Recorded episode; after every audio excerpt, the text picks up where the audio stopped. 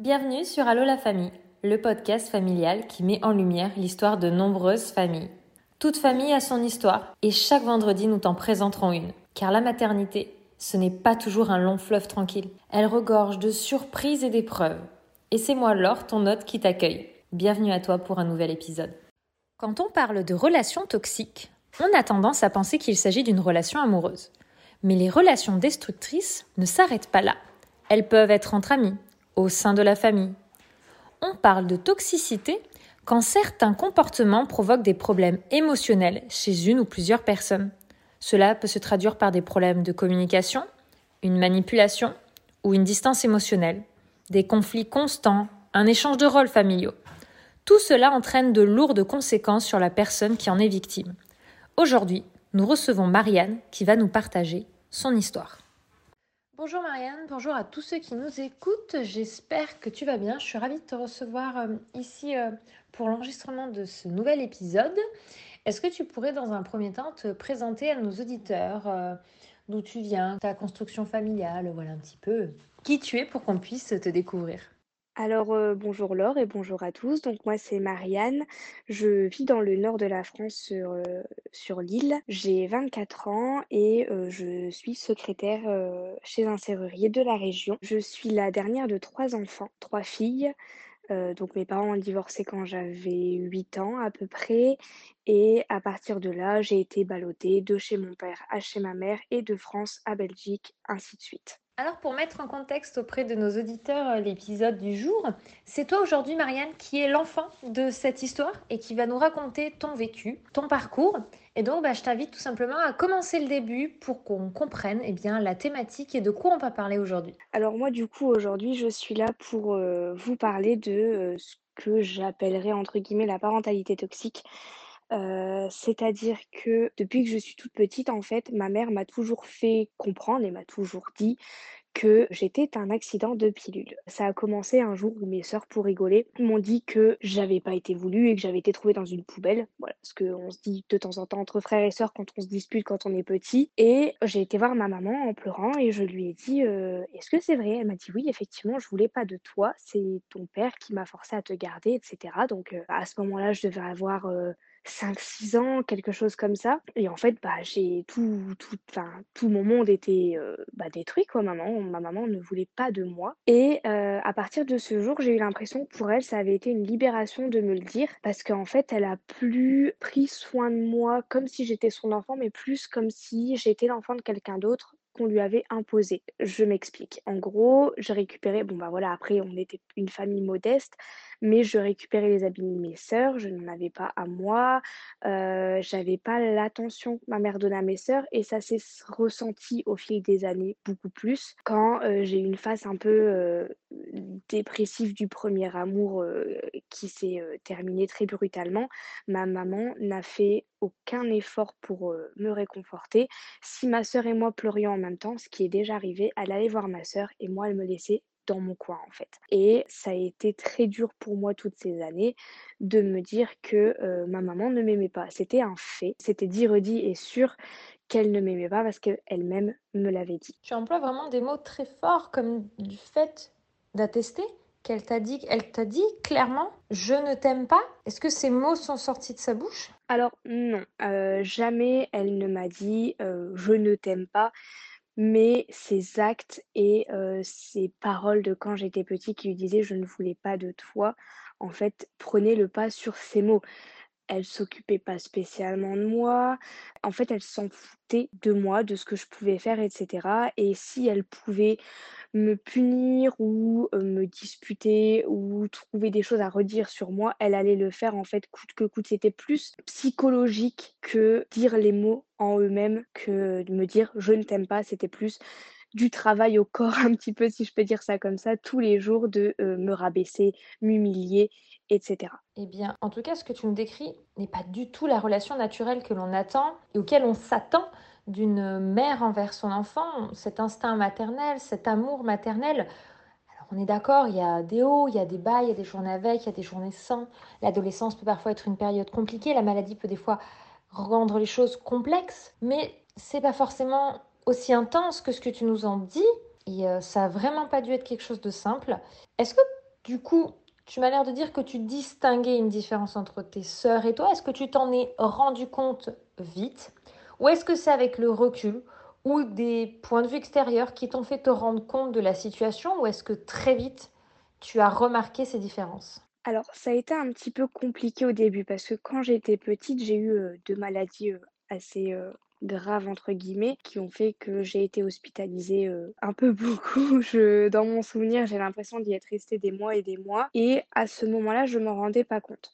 C'est vraiment quand en fait euh, j'ai commencé à avoir 13 ans que j'ai senti en fait cette, ce gouffre entre l'attention qu'il y avait et l'amour qu'il y avait pour mes sœurs et ce qu'on me donnait en fait. En gros, il y avait beaucoup de dialogues avec mes sœurs, des discussions, euh, elles parlaient de leur journée, etc. Moi, si j'en parlais, on m'écoutait pas spécialement. Donc j'ai commencé à ressentir un petit peu en fait qu'on me délaissait, mais pas vraiment cette différence extrême que maintenant je connais, que je vois avec le recul, avec une thérapie d'ailleurs, parce que du coup, ça m'a causé pas mal de problèmes, tout ça. Parce que quand j'ai eu 15 ans, en fait, ma mère m'a mis dehors pour une mini bêtise, euh, simplement. Je faisais un concert, elle devait venir me voir et elle a préféré aller voir un homme plutôt que venir me voir moi. Et donc, au lieu de rentrer après ce concert, euh, je suis restée avec des amis dehors et je suis rentrée un peu plus tard. Le lendemain, elle m'avait mise dehors de chez elle. Voilà tout. Et euh, depuis ce jour, en fait, je, je l'ai vue une fois pour qu'elle me dise que toute sa vie, tout ce qui n'allait pas dans sa vie était de ma faute en fait. Si elle avait mal au dos, sur ce coup-là, c'était de ma faute. Sa voiture qui n'allait plus, c'était de ma faute. Son travail, c'était de ma faute. Et à partir de ce jour, quand je suis sortie de chez elle en pleurs, j'ai décidé que ce serait fini, que je ne voulais plus du tout la voir parce qu'en fait, elle était simplement en train d'essayer de me, de me vider de toute mon énergie, de tout ce que j'avais en fait pour, euh, pour je ne sais quelle raison. Je n'ai jamais su et je saurais peut-être jamais pourquoi elle voulait me faire autant de mal. Mais oui, c'est vrai que c'est avec le temps et une, une thérapie que j'ai pu me rendre compte que déjà la relation que j'avais avec elle, c'était pas la bonne. Et en plus de ça, qu'il y avait eu beaucoup de différences entre mes sœurs et moi, chose que je ne leur en veux pas du tout.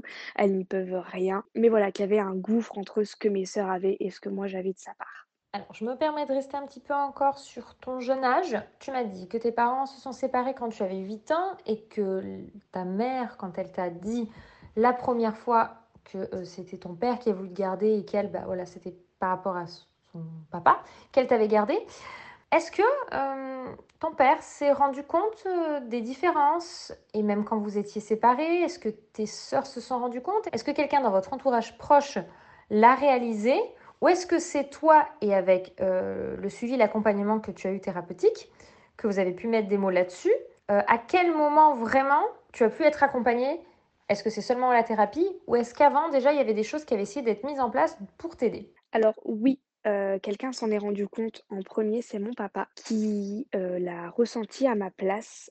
Euh, je pense que je l'avais déjà en moi, cette, ce ressenti-là, mais que c'est mon père qui a mis, qui a mis les mots dessus, qui m'a dit, écoute Marianne, je pense que ça ne va pas. Et effectivement, il avait bien raison, ça n'allait pas du tout ce qui se passait. Après, euh, lui n'était pas sur place, donc il voyait pas tout, mais il voyait bien que s'il y avait des choses à m'acheter ou quoi que ce soit, c'était à lui que je le demandais, sachant que de l'autre côté, je n'aurais rien. J'ai commencé à m'en rendre compte, moi je devais avoir, oui, 13-14 ans, et mon père s'en est rendu compte, je devais en avoir euh, 10-12 quoi, mais je voulais pas y croire en fait. Quand mon père me l'a dit, pour moi c'était un petit peu un coup de poignard dans le dos, parce que je me dis, mais il a pas le droit de me dire ça en fait. On peut pas dire à un enfant, écoute, je pense que ta mère ne t'aime pas. Et ça se voit aux yeux de tous, enfin je veux dire, tout le monde le voit et il y a que toi qui te vois de la face. Donc, bah, voilà quoi. Il y avait d'autres gens aussi qui s'en étaient rendus compte. Ma tante, du côté de de mon père aussi, alors qu'elle ne connaissait pas du tout ma mère. Elle s'en rendait compte en fait de la façon dont je parlais de ma vie de famille, côté, heu, maternel. Mais, sinon oui, c'est vrai que c'est vraiment avec une thérapie que je me suis rendu compte que cette relation que j'avais avec ma mère était pas du tout saine, heu, même si je l'avais déjà ressenti avant, mais c'était plus côté, heu, amour que je l'avais ressenti plutôt que, heu, côté psychologique, en fait. Donc c'est quand même plutôt aux abords du début de l'adolescence? Je sais jamais trop maintenant aujourd'hui dans les générations actuelles où on situe l'adolescence, mais pour moi c'est plutôt vers 13 ans à peu près, où ton père a mis un mot dessus. Alors c'est pas évident, je pense, quand on est adolescent. Je pense que de toute façon cette phrase n'est évidente pour personne et euh, et doit être très dur à entendre et encore plus à encaisser euh, par la suite, donc plutôt un rejet. Est-ce que ton père, quand il a formulé cette phrase, a essayé peut-être, je ne sais pas, de discuter avec euh, son ex-conjointe, ta maman, pour euh, voir comment les choses se passaient. Peut-être que la communication était très brouillée entre eux. Je, ne sais pas. Les couples, quand ils se séparent, c'est pas toujours euh, simple les relations euh, entre eux en ayant des enfants en commun. Ou ta tante, tu me dis qu'elle a mis des mots dessus. Est-ce que quelqu'un a essayé de t'aider ou de communiquer avec ta mère pour voir si les choses pouvaient s'arranger? Peut-être essayer de faire quelque chose, de discuter avec elle pour te faciliter ton quotidien? Ou est-ce que ça s'est arrêté sur des mots et en se disant le temps fera les choses? Alors oui, c'est plutôt ça. Ça s'est arrêté sur des mots et on s'est dit: «Le temps, heu, va potentiellement arranger les choses». Alors, il y a des gens qui y croient, des gens qui n'y croient pas. Moi, ma tante m'a tiré les cartes. Heu, donc ma tante côté paternel m'a tiré les cartes et m'a dit: «Voilà, il va se passer quelque chose d'assez, heu, traumatisant dans ta vie, qui va faire que tu vas complètement changer de bord». Au début, je me suis dit: «De quoi elle parle?»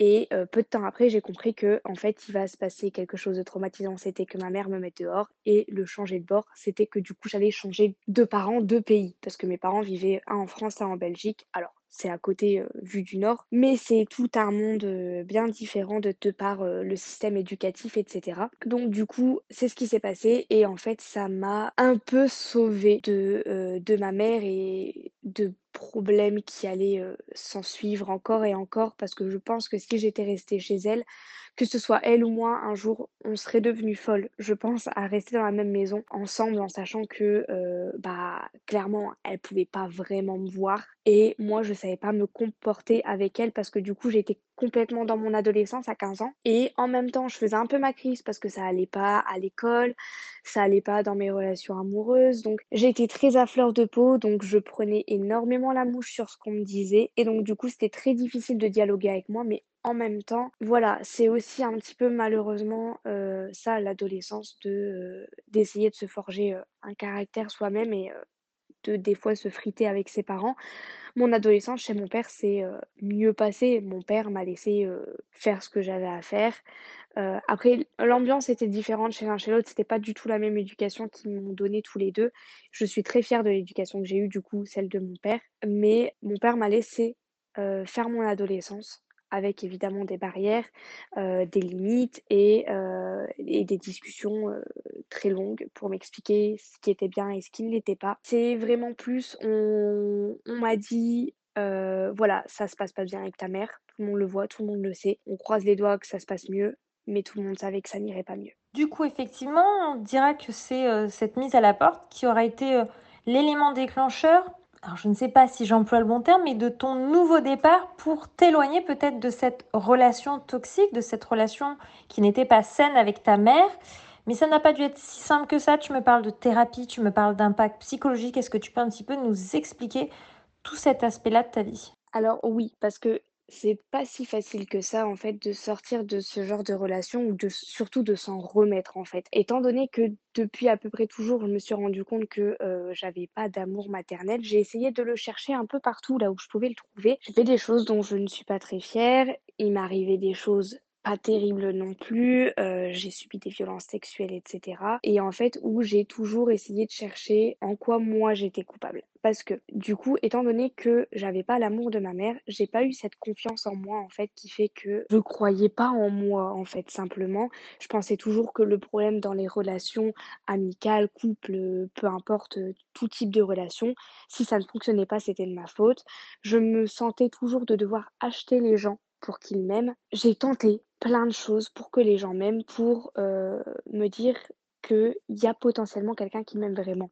Alors, mon père m'aime, ça, il n'y a pas de souci, mais en dehors de ça, l'amour maternel, je pense que c'est vraiment quelque chose de très important dans la vie d'un enfant. Et n'en ayant pas vraiment eu, j'en ai cherché un peu partout. Donc, euh, souvent, les mères de mes amis sont devenues des mamans de substitution ou les mères de mes copains sont devenues également des mères de substitution. Sauf que quand ça se finit, euh, en amitié comme en amour, et eh ben, j'étais toujours en recherche de cette future mère de substitution. Ce qui fait qu'au bout d'un moment, en fait, euh, bah, mon cerveau, il, il a pété un plomb. Il s'est dit, c'est pas possible, on peut pas chercher une maman toute notre vie en sachant que elle est là quelque part, mais elle veut simplement juste pas de nous. Et au final, j'ai fait un, si on peut appeler ça un gros burn-out, j'étais déjà en dépression avec, beaucoup de phobies, sociales et cetera et en fait, un jour, j'ai plus su sortir de chez moi. J'en étais incapable. Rien que me mettre devant la porte de chez moi, je faisais des crises d'angoisse et j'ai décidé en fait que que c'était bon, que c'était tout, que j'en avais marre et j'ai, fait une tentative de suicide. Donc j'ai été en hôpital psychiatrique et cetera et c'est là où on m'a dit que en fait, la relation que j'avais eue avec ma mère avait démarré en fait toutes ces phobies, heu, ces recherches d'amour et cetera que je n'avais donc pas eu et en fait, elle est du coup un peu le déclencheur de tout ce qui s'en est suivi de mes 16 à, heu, bah, du coup là je suis encore en thérapie donc jusqu'à maintenant quoi. Je suis parfaitement d'accord avec toi dans le fait que on a besoin d'un amour maternel, on a besoin d'un amour parental stable de nos deux parents. Et quand on se sent, je pense, hein, c'est qu'une analyse et un point de vue, mais rejeté par l'un des deux, effectivement, ça paraît normal de rechercher quelque chose qui substitue à ce que l'on n'a pas et à ce à quoi on manque. Et de ce que tu m'en dis, ça a l'air de t'avoir vraiment énormément impacté. Est-ce que tu peux nous dire un petit peu ce qui, ce qu'a pu te dire ton suivi, je ne sais pas si c'est un homme ou une femme, mais sur les répercussions que peut causer psychologiquement une euh, relation pas saine, toxique, d'un parent envers son enfant, sur son enfant. Alors oui, c'est sûr, je pense pareil, hein. même si les deux parents sont pas ensemble, que les deux parents soient présents et aimants, c'est vraiment le plus important. Du coup, moi, je suis suivie par une femme depuis, bientôt trois ans. Elle m'a diagnostiqué, donc c'est pas elle en soi, c'est une psychiatre, hein, qui m'a bien diagnostiqué, pas, ma psy, un trouble de la personnalité dit borderline. Donc c'est en français c'est troubles de la personnalité limite, c'est des insécurités, des angoisses, enfin ça peut être caractérisé par énormément de choses mais il y a beaucoup d'insécurité, de peur de l'abandon, voilà, plein de choses pas terribles au quotidien qui font que euh, bah c'est pas facile tous les jours. Je prends des régulateurs d'humeur du coup parce que je fais beaucoup de up and down, euh, c'est-à-dire que je peux me lever un matin être triste, mais triste à vouloir me jeter par la fenêtre, ou me lever le matin et être euh, complètement euphorique en fait. Euh, c'est vraiment des, des émotions que je ne sais pas gérer parce que du coup on m'a pas appris à gérer mes émotions quand j'étais petite parce que du coup on m'a pas suivi, on m'a pas encadré comme il fallait qu'on le fasse donc on m'a pas appris à gérer euh, l'enfant en fait si je peux dire ça comme ça en moi du coup, il y a toujours cet enfant qui ne sait pas si quand il est heureux, il est euh, extrêmement heureux et quand il est triste, il est extrêmement triste. Il sait pas gérer tout ça. Et du coup, voilà, en fait, c'est comme si je me retrouvais dans les émotions d'un enfant de 5 ans qui sait pas trop quoi faire en fait avec euh, ce qui lui tombe dessus. Tu nous dis que ça fait trois ans du coup que tu es suivie euh, par cette femme et que voilà, tu es toujours en étant accompagnée. Tu en es où de cette, de cette thérapie plus exactement de cette accompagnement avec cette relation toxique, elle est complètement terminée? Est-ce que tu essaies de reconstruire quelque chose? Ou est-ce que tu avances toi et avec euh, ton père, tes sœurs? Un petit peu comment ça se passe au niveau relationnel familial aujourd'hui avec tout ce recul et cet accompagnement que tu as? Alors, euh, ce qu'il faut savoir aussi, c'est que moi, du coup, euh, à l'heure actuelle, il me reste que mon papa. Donc, on n'est plus qu'une famille de deux, si on peut dire ça comme ça. Parce que quand ma mère m'a mis euh, dehors à l'âge de 15 ans, mes sœurs ont arrêté de me parler en fait. Elles sont restées côté maman, parce qu'elles ne parlaient déjà plus à mon père, j'étais la seule. elles, elles sont restées côté maman et moi, du coup, je suis partie team papa. J'avais pas trop de choix, mais en même temps, c'était la meilleure solution pour tout le monde. moi, du coup, là, dans mon avancement dans ma thérapie, on parle beaucoup euh, du coup de ma mère avec ma thérapeute. Je n'y suis pas que pour ça, mais j'y suis euh, du coup en grande partie pour cette raison quand même. En fait, on prend des situations qui ne sont pas normales, qui me sont arrivées avec, et on décortique le fait de pourquoi ça n'est pas normal, en quoi ça n'est pas ma faute, en quoi moi je peux me reconstruire dessus en fait. On essaie de tout casser ce qui a été fait et de tout reprendre depuis le début en fait. C'est comme si vraiment euh, ma thérapeute, elle a acheté une vieille maison et elle est en train de tout casser pour tout recommencer via des fonds, enfin, à partir des fondations, parce que du coup, les fondations sont pourries chez moi. C'est un peu ça. On reprend tout depuis le début, on déconstruit et on, en fait quelque chose de plus sain. Même si on ne peut pas changer les faits qui se sont euh, passés, on essaie de faire que je me rende compte que je n'étais qu'un enfant et euh, je ne suis en rien responsable alors de j'allais dire de cette haine, mais bon, je pense pas qu'on arrive à ce stade-là, mais de ce non-amour que ma mère avait envers moi, de, de cette indifférence, voilà, de, de cette indifférence que ma mère avait envers moi, pour je ne sais quelle raison. Même sans elle, voilà, je peux arriver à quelque chose dans ma vie, quelque chose de correct, de concret, et que je peux euh, être quelqu'un, euh, être vraiment quelqu'un sans elle. Et du coup, toi, dans le futur, comment tu te projettes? Est-ce que tu arrives à t'imaginer, toi, construire euh, ta propre famille Ou est-ce que, par rapport à toute cette relation que tu as avec ta mère, tu te dis que toi, peut-être, tu ne peux pas être maman Tu aurais peut-être peur d'être la même mère qu'a été ta mère pour toi Ou est-ce qu'à l'inverse, c'est une évidence que pour toi, tu ne seras pas cette mère qui a été la tienne pour toi? Comment ça se passe, toute cette projection future, toute cette possible construction de famille un jour, quand on se projette dans le temps, par rapport à ton vécu justement? Alors moi du coup depuis que je suis très très jeune, euh, je n'en désire pas, je ne désire pas d'enfant. Euh, mais en même temps, je sais que si un jour euh, j'en ai, si un jour j'en veux et que j'en ai, je sais que je ne ferai absolument pas la même chose que ma mère. Euh, je serais vraiment euh, le total opposé d'elle avec moi en tout cas, parce que de mes sœurs, elle s'en est très bien occupée, mais d'elle avec moi. Et si j'ai plusieurs enfants, je les aimerais tous de la même manière. Je ne ferai pas de préférence, etc. Après, je ne suis pas parent, je peins un tableau idyllique, mais tous les enfants sont différents. Euh, peut-être que certains parents ont leur préféré, qu'ils osent ou pas le dire. Chaque famille est différente, chaque parent est différent, élève ses, ses enfants pardon, différemment. Moi, pour l'instant, et depuis bien longtemps, je n'en souhaite pas par peur d'être une mauvaise mère. Voilà, j'aurais peur de ne pas savoir y faire. Ta relation que tu as avec ta mère joue sur la façon dont tu te projettes ou tu pourrais te projeter toi en tant que mère et qui fait que tu, au final, ne souhaites pas aujourd'hui t'y projeter. Comme quoi, euh, la relation euh, et l'enfance a un impact sur vraiment toute la construction de la personne qu'on est et sur toute notre vie. Et comme quoi, il y a vraiment un gros travail euh, que fait et que tu fais avec ta psychologue et ça doit être quelque chose d'absolument pas simple. Est-ce que tu aurais euh, un, message, quelque chose à, faire passer aux personnes qui peut-être vivent euh, la même relation que toi, une relation toxique avec euh, un de leurs parents, ou peut-être qu'un conjoint se rend compte que peut réaliser que son homme ou sa femme a cette relation avec un de ses enfants et qui permettrait peut-être de les aider à les accompagner dans ce qu'ils sont en train de vivre? Alors oui, effectivement, j'ai un message pour tous ces gens qui vivent la même chose que moi ou qui ont vécu la même chose que moi, c'est que déjà, ça n'est pas votre faute, vous n'y pouvez rien.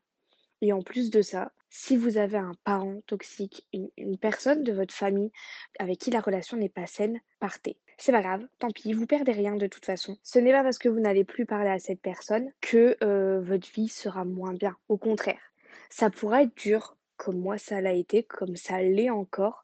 Mais je pense que si j'avais continué à essayer d'avoir une relation avec ma mère, je n'en serais pas là où j'en suis aujourd'hui. Je me reconstruis, je fais des choses que je ne pensais pas du tout possible, que je ne pensais pas que je pourrais faire un jour dans ma vie. Je me suis projetée, j'ai fait des projets que j'étais sûre de ne jamais pouvoir faire parce que j'avais pas assez confiance en moi. Et vraiment, si quelqu'un vit une relation qui est tout ce qu'il y a de moins sain, déjà on s'en rend compte et il faut partir vite, que ce soit un parent, un ami. Il faut lâcher prise et des fois lâcher prise ça fait moins mal que de rester accroché. Donc voilà, vraiment il faut il faut s'en aller, il faut penser à soi, surtout penser à soi. Moi, ça fait du coup maintenant trois ans que je suis cette thérapie et j'essaie au maximum de penser à moi. Et c'est ce qui fait que j'en suis là où j'en suis aujourd'hui. Donc, je suis extrêmement fière de moi et je suis fière des gens qui m'entourent en plus parce qu'ils doivent me supporter et c'est pas facile tous les jours. Je pense effectivement que tu peux être fière de toi, la personne que tu es, de ce que tu réalises, du chemin que tu as fait et d'où tu en es aujourd'hui. Et je pense que tu es un petit peu dur avec toi en disant que les autres doivent te supporter. Ceux qui t'entourent, c'est ceux qui t'aiment pour la personne que tu es. Et c'est ce qui est le plus important. En tout cas, je te remercie pour tes mots, ton partage, pour certaines nous avoir fait découvrir que la relation toxique et non saine pouvait exister d'un parent vers son enfant. Pour d'autres, leur permettre de s'identifier et de se retrouver dans une relation qu'ils ont eux aussi connue ou qui connaissent. Merci beaucoup pour, euh, pour tout ça. Et puis je te dis peut-être à très bientôt dans un prochain épisode, Marianne. Ben, merci à toi et aux auditeurs de m'avoir écouté. Et puis, euh, bah, j'espère que les gens qui se sentent seuls par rapport à ça, qui vivent la même chose que moi, auront, heu, quelqu'un qui aura pu trouver les mots pour eux et leur redonner, heu, ce qu'on leur prend, un petit peu chaque jour. Donc, merci.